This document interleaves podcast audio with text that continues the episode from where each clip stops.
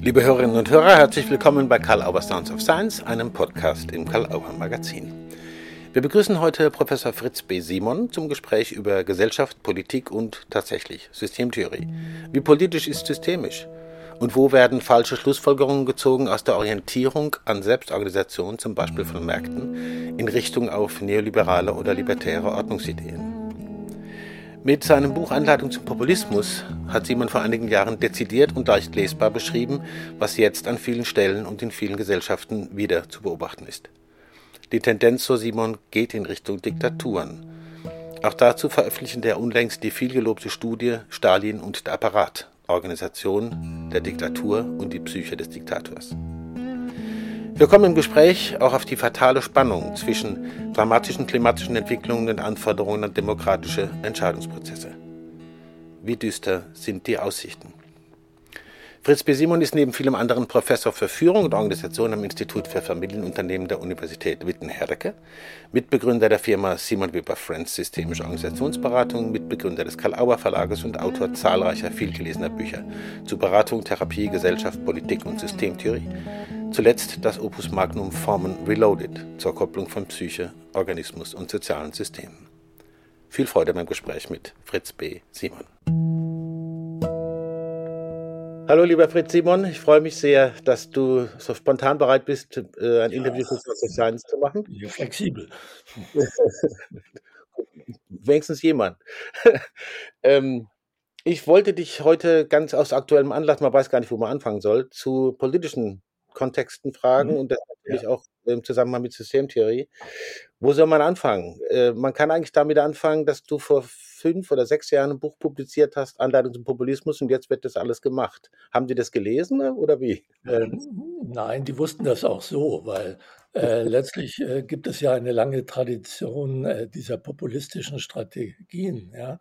Äh, in, Hitler hat in Mein Kampf schon ganz viel davon äh, beschrieben. Ja, also insofern, auch Trump hat äh, den Mein Kampf angeblich auf seinem Nachttisch liegen und äh, wenn man das anschaut, dann, also es gibt sehr, sehr viele. Ich habe das eigentlich ja nur zusammengeschrieben und das ist keine Rocket Science.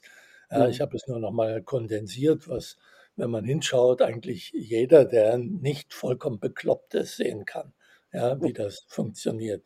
Aber man kann es systematisieren, das habe ich halt versucht. Und äh, naja, äh, man äh, sieht es alles und wenn man, also es ist die Brille, die man aufsetzen muss, dann sieht man es. Äh, manche Sachen sieht man halt nur, wenn man bestimmte Wahrnehmungsorgane schult. Und mein Anliegen war eben, die Wahrnehmung für populistische Strategien ein bisschen zu fördern, also zu sensibilisieren für das, was da passiert. Es wird ja trotzdem äh, irgendwie, es funktioniert ja trotzdem weiter, das ist das Erschütternde. Also nicht nur, weil die Leute mein Buch nicht gelesen haben, sondern weil sie offenbar ja doch empfänglich sind für solche sehr schlichten politischen Strategien. Hm. Du hast das Wort systematisieren benutzt. Das gibt mir die Brücke von System zu sprechen. Ich meine, in dem Buch hast du nicht sozusagen dezidiert systemtheoretisches Vokabular benutzt, aber es steckt natürlich dahinter. Was ist letztlich was? ist äh, meine Analyse eine systemtheoretische. Ne? Also ich gucke gewissermaßen aus der Hubschrauberperspektive auf das, was da politisch geschieht. Und alles, was ich da schreibe, ist systemtheoretisch fundiert. Manche ja. Kritiker haben gesagt, ich sollte es nochmal erklären. Aber äh, naja, also das wäre dann ein anderes Buch. Ich wollte ja kein, weil das ist ja eher sozusagen eine, eine Streitschrift, die man entweder versteht oder nicht. Und diejenigen, die es nicht verstehen, denen ist sowieso nicht zu helfen. Den wird wahrscheinlich auch nicht nützen, wenn man das System theoretisch rahmt. Nein, den würde das auch nicht nützen. Also ich meine, äh, naja, vielleicht schon, ich weiß es nicht. Aber meine Absicht war ja nicht, einen Volkshochschulkurs anzubieten. Mhm. Man kann eine, eine, eine, ja, wie soll man sagen, eine, eine Provokation zu setzen. Ja. Mhm.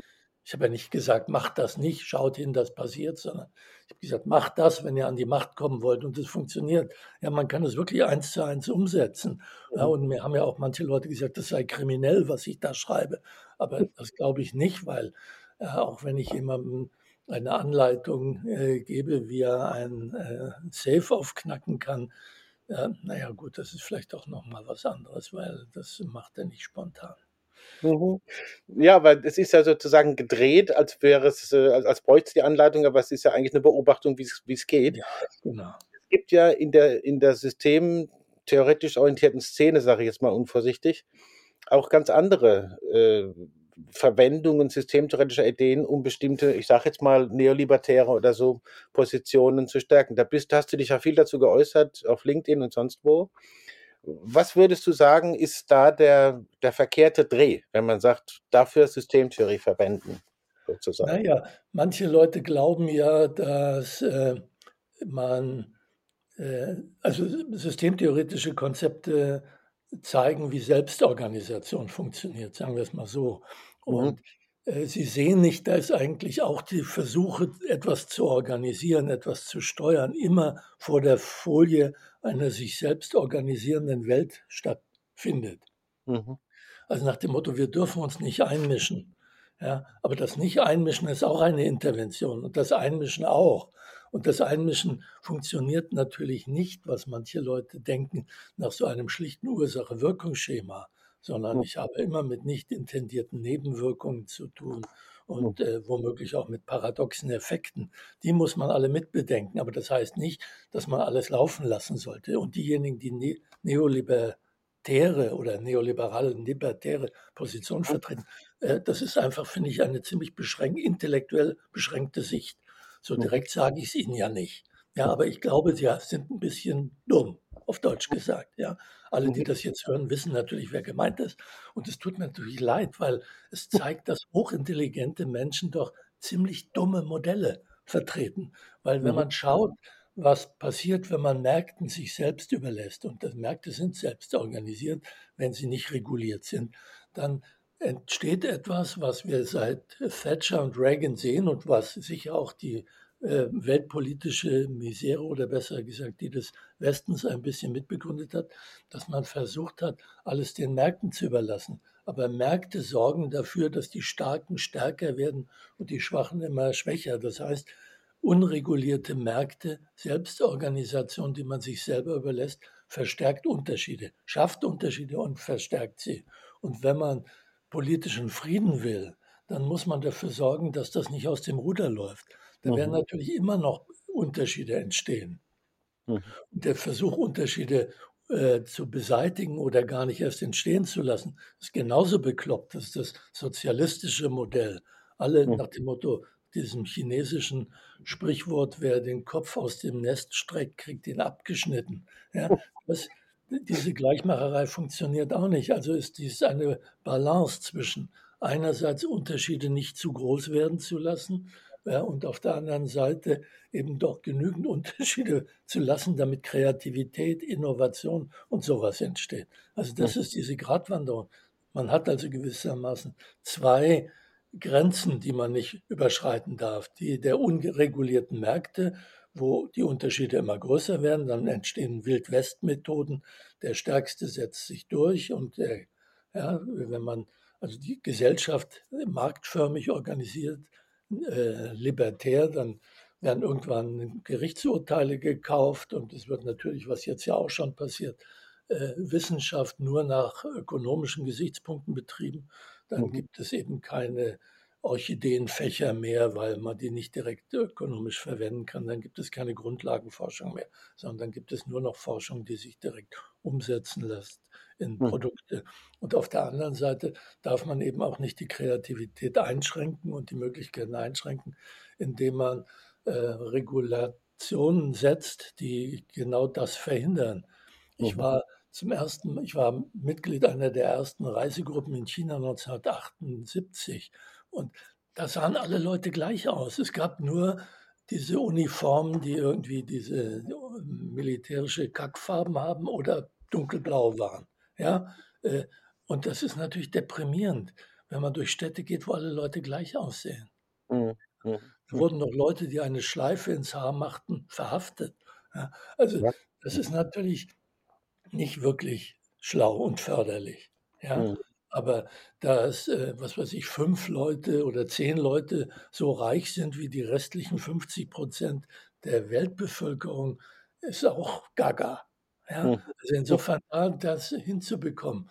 Ja, das, ist die, das ist eigentlich das, worum es geht. Und mhm. vollkommen Regulationen abzuschaffen und den Staat auf Null zu fahren, ja, das ist schlicht und einfach autodestruktiv für eine Gesellschaft. Mhm.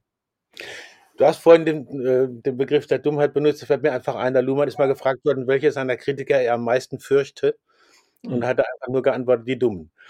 Ja, das, da hat er natürlich recht. Da hat er natürlich recht. Es gibt natürlich auch ein paar intelligente Kritiker Luhmanns, ja. aber auch die äh, haben teilweise dumme Argumente gebracht. Aber das ist eine andere Geschichte.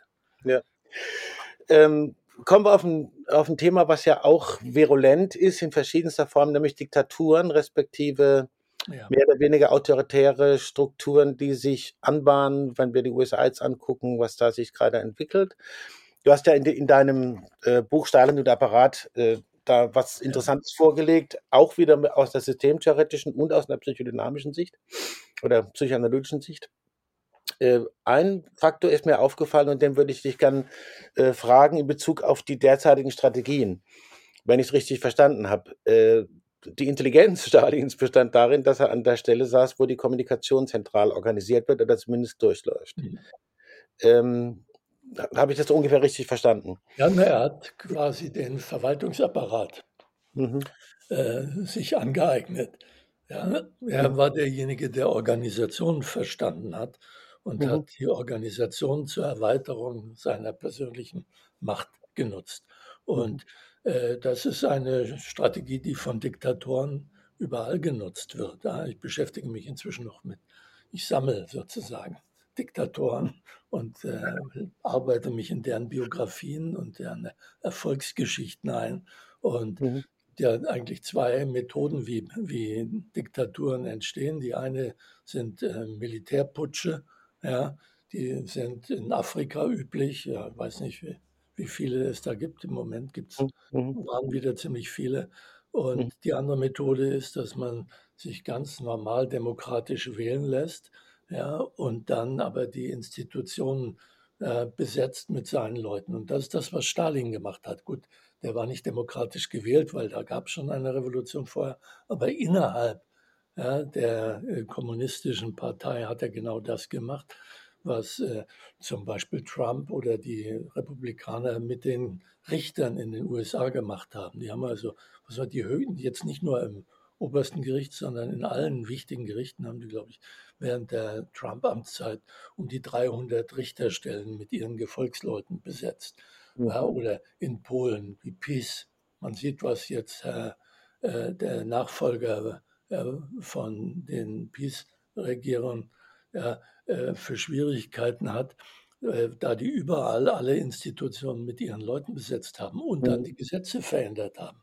Orban hat eine Zweidrittelmehrheit im Parlament und kann deswegen das, die Verfassung ändern und mhm. ändert sie so, dass er am Schluss nicht mehr abgewählt werden kann. Das ist mhm. eigentlich die Strategie, die Hitler verwendet hat. Er hatte nur ein paar 30 Prozent äh, an Wählerstimmen 1933.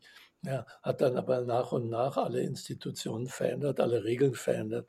Das ist die Strategie, wie Diktatoren ihre Macht absichern. Ja, schleichend nach und nach die organisationalen Strukturen äh, zu verändern und sich ihrer zu bemächtigen. Das ist das, was äh, auch Trump in einer zweiten Amtszeit wahrscheinlich tun wird, weil seine Gefolgsleute alle möglichen rechtsgerichteten äh, Stiftungen schon schon angewendet haben. Man sieht, welche Schwierigkeiten Herr Tusk jetzt hat, sowas dann wieder zurückzudrehen, wenn das erstmal etabliert ist. Also die Verfassung schützt nicht wirklich vor Verfassungsfeinden. Das ist mhm. das Problem, weder in den USA noch bei uns.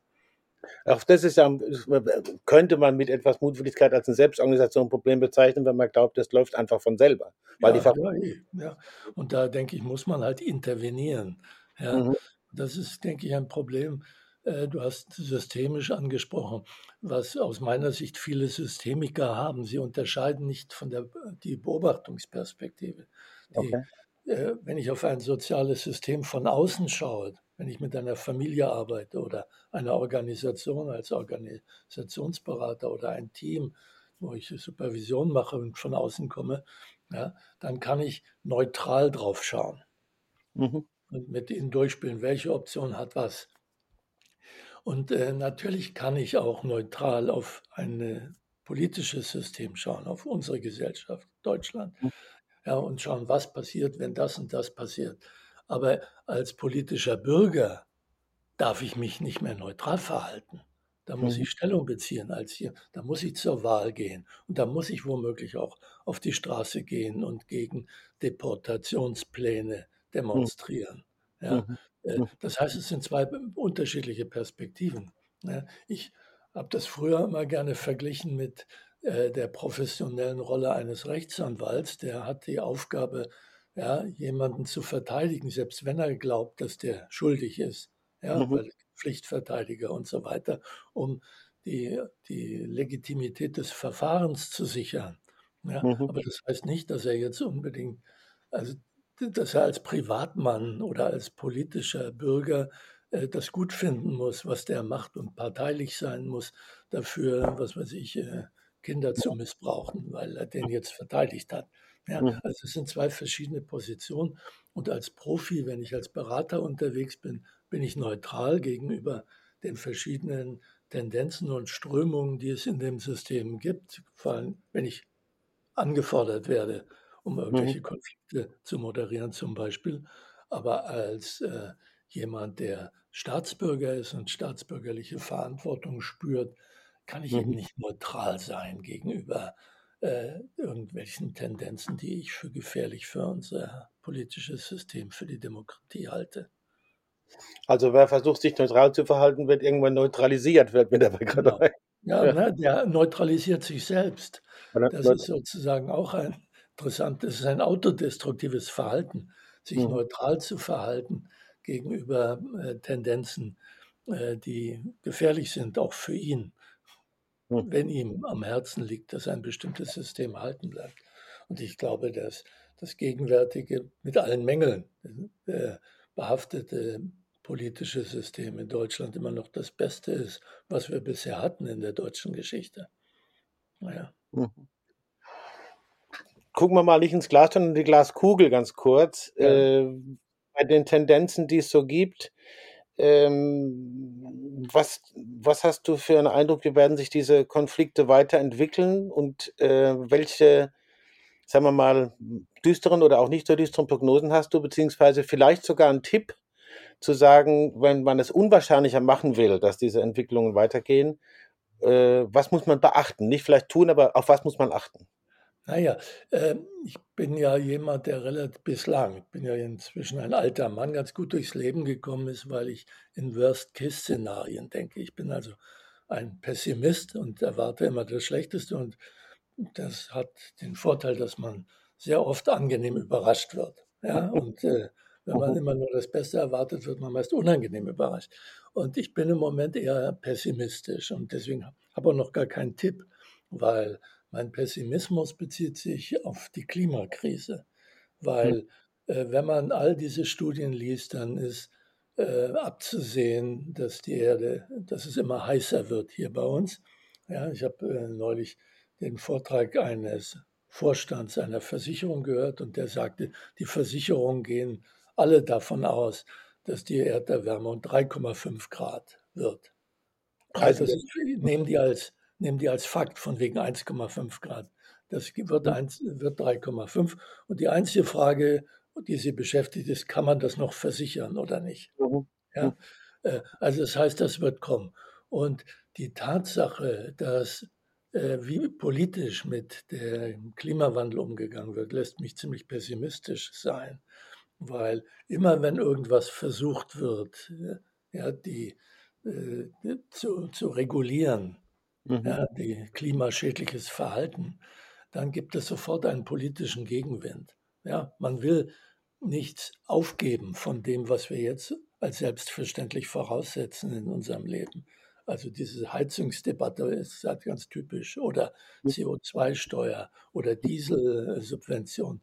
Mhm. Ja, alles, was irgendwo da äh, an Regulierung vorgeschlagen wird, wo irgendjemand sich als Verlierer definiert oder wo wir uns alle als Verlierer definieren müssen, weil wir ein Stück Wohlstandsverlust haben, mhm. ist politisch nicht durchsetzbar in einer Demokratie wie unserer, wo alle vier Jahre wiedergewählt werden muss. Wenn du dir anschaust, welche Hetze gegen Grün ist, was da für Affekte dahinter stehen, wenn man also mhm. auch auf LinkedIn oder, oder Twitter, mhm. vormals X oder umgekehrt, schaut, was da Affekte drin sind, wenn es gegen irgendwelche Klima, ja, schau dir die Springerpresse an. Also das äh, lässt mich sehr pessimistisch sein, mhm. weil äh, vor dem Hintergrund, ja, wenn Veränderungsideen so negativ besetzt sind, affektiv, mhm. mhm. dann wird derjenige, und da sind wir wieder beim Populismus-Thema, äh, ja, gewinnen, der verspricht, ihr müsst euch nichts ändern. Alles kann so bleiben, wie es ist. Ja, mhm. Ihr müsst keine Energie sparen. Ihr müsst nicht kalt duschen. Ja, und äh, jeden Tag eures, euer argentinisches Steak auf dem Teller, das garantieren wir euch. Wer das verspricht, der wird gewählt. Das ist äh, erschreckend natürlich. Und äh, wenn das ist, dann werden irgendwann autoritäre Strukturen kommen. Die autoritären Parteien genau. werden sich durchsetzen und wir werden Diktaturen kriegen in allen demokratischen Ländern. Äh, Trump ist ein Beispiel. Ja, gut, Donald Tusk ist jetzt ein, ein Lichtblick in Polen, dass das ein bisschen, dass es womöglich auch wieder in eine andere Richtung gehen könnte.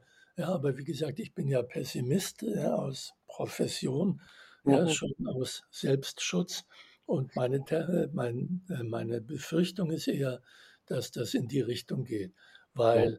wenn äh, nichts gemacht wird gegen diesen Klimawandel, dann wird er uns natürlich ganz kräftig einholen und ja. überholen. Ja, dann äh, diese, diese Extremwetterlagen, wie es jetzt so schön heißt, die werden quasi nicht mehr die Ausnahme sein, sondern die Regel. Und ja. wenn erst Hannover unter Nordseewasser steht, ja, ja, dann nicht, dass ich jetzt so große Sorge um Hannover habe. Ja, die haben jetzt schon genug Imageprobleme. Aber äh, vielleicht wäre Nordsee in Hannover noch etwas, womit Hannover gewinnen kann. Aber äh, äh, wenn die norddeutsche Tiefebene überflutet ist ja, äh, und es Holland nicht mehr gibt, ja, dann werden äh, natürlich irgendwelche starken Männer kommen und sagen, wir retten euch. Und mhm. dann werden wir überall Diktaturen haben. Mhm. Ja. Und dann werden wahrscheinlich diese Zumutungen an die Wahlbevölkerung möglich, weil äh, man muss eh was tun und dann schert sich auch keiner mehr um Wahlen. Und dann ja. wird irgendwann ganz rabiate Maßnahmen. Ja, alles das, was man jetzt noch irgendwo äh, minimal schädigend, minimal invasiv regeln könnte, werden dann äh, irgendwelche radikalen Maßnahmen kommen. Das wäre also meine düstere Prognose. Du ja. fragst, was kann man dagegen machen? Man sagt, macht jetzt was, lasst uns jetzt was gegen den Klimawandel machen.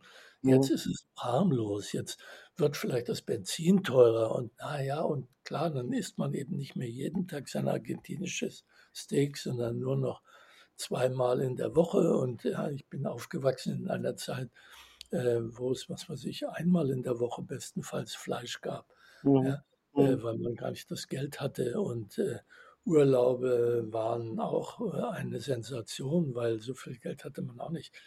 Also, äh, und dass man dreimal im Jahr nach Mallorca fliegt, all, all diese Dinge, das wird man nicht mehr tun können. Naja, aber vielleicht reicht es ja auch einmal im Jahr nach Mallorca zu fliegen. Mhm. Der Luhmann hat ja mal was gesagt, auch in der Vorlesung äh, über Theorie der Gesellschaft zu seinem Buch Ökolo Ökologische Kommunikation. Das Schwierige scheint eben zu sein, so habe ich das jetzt verstanden, oder, oder das bringt mich auf den Gedanken, dass, die, dass die, äh, der Klimawandel einen Druck sozusagen auf Entscheidungen, auf die Kommunikation ausübt. Und dann hat man nicht genug Zeit, äh, so sowas wie eine Einsichtskommunikation zu machen, sondern es kommt eine diktatorische Entscheidungskommunikation. Ja, so ja. sagen? Ja, ja. ja, und das Problem ist halt, äh, in dem Moment, die, die, dass der Klimawandel, so, das ist ja schleichend. Ja, mhm. Du kennst dieses Bild von dem Frosch, den man in kaltes Wasser tut und dann langsam wird er erhitzt ja, und dann verkocht er. Das ist eine schöne Metapher für den Klimawandel, finde ich. Ja, mhm. Wir sind die Frösche, die denken, sie sitzen im kalten Wasser und es wird langsam heißer und wir merken es nicht. mhm. weil wir nehmen nur große Unterschiede wahr. Das hat was mit der menschlichen Physiologie zu tun und der Art und Weise. Schleichende Veränderungen werden nicht wirklich wahrgenommen, bewusst, tritt nicht ins Bewusstsein. Und mhm. der Klima, wenn, wenn, was weiß ich, die, das, der Meeresspiegel um 3,4 Millimeter im Jahr steigt, dann nimmt das kein Schwein wahr. Ja, mhm. oder, ja. Mhm. ja, aber wenn Grönland abgeschmolzen ist, dann steigt er um sechs Meter. Ja, mhm. also dann wird man das wahrnehmen. Mhm. Und äh, solange, das ist der Unterschied zu Corona, da hat man ganz viele Sachen akzeptiert, weil man hat die Leichenwagen in Bergamo gesehen und die. Kühlwagen in New York und, und, und. Und man hat gesehen, dass die Nachbarn einem wegsterben. Da hat man viele Maßnahmen akzeptiert. Aber der Klimawandel, ah, da regt man sich auf, dass ein paar junge Leute eine Straße zukleben. Ja? Mhm. Als ob das ein Problem wäre. Natürlich kommt man irgendwo zu spät. Ja? Äh, und es ist sehr ärgerlich, wenn man da im Stau steht. Ich habe da auch schon gestanden und mich geärgert. Mhm. Aber es sind doch das ist doch Pipifax im Vergleich zu dem, was uns da erwartet. Ja? Und die Idee, ich finde, da gibt es ja ein paar schöne Bücher dazu, die das äh, auseinandernehmen, diese Hoffnung auf grünes Wachstum. Ja, mhm. Wahrscheinlich wird man wirklich von der Wachstumsideologie Abschied nehmen müssen. Mhm. Ja? Und äh, äh, ein Stück schauen, dass man auch mit weniger gut lebt. Und alle Studien zeigen das. Konsum nicht glücklich macht. Ja, das, äh, ja, die, die Deutschen waren 1971, Ulrike Hermann sagt ja, man müsste die Wirtschaft wieder sozusagen auf den Stand von 1970 oder 71 bringen. Das wäre kompatibel ja, mit den Anforderungen des Klimas. Ich habe damals schon gelebt. Ja, und ich habe sicher nicht schlechter gelebt als jetzt, obwohl ich ein paar Quadratmeter mehr zum Wohnen habe als früher. Mhm. Aber äh, das sind nicht die relevanten Dinge, die glücklich machen. Und die Glücksforschung zeigt auch, dass das nicht wirklich relevant ist, ja, was man konsumiert. Und all dieser Scheiß, der einem da angedreht wird, billig hergestellte Kleidung, die man einmal anzieht und dann wegwirft, das braucht kein Mensch, um zufrieden zu sein. Fritz, ich habe es genossen, mit dir zu sprechen und dir zuzuhören vor allen Dingen. Und ich, ich bin ein wütender alter weißer Mann.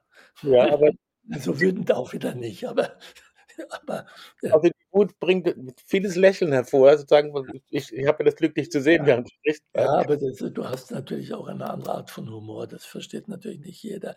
Wenn ich jemanden dumm nenne, dann äh, ist das durchaus so gemeint, aber auch wieder nicht, natürlich. Ja, und jetzt alle, die jetzt wieder beleidigt sind. Ach Gott, ja. Um das deutlich zu sagen, wenn ich jemand sage, das ist ein dummes Argument, dann ist das nicht als psychiatrische Diagnose gemeint, weil das muss ich immer wieder klarstellen. Ich rahme es für mich jetzt nochmal mit der Anleitung zum Populismus, auch wenn die Aussichten, die du gesagt hast, Wie eher. Das Stalin-Buch, verdammt nochmal, weil das in dem Stalin-Buch steht ja. genau drin, wie man es macht. Ja? Hm, also, genau. wenn man konkretisiert.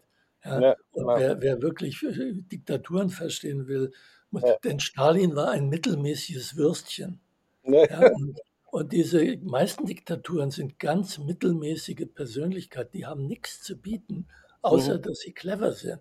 Die mhm. könnten auch mit Hütchen spielen ihr Geld verdienen. Mhm. mhm. Das ist ein super Schlusssatz. Vielen Dank. Okay.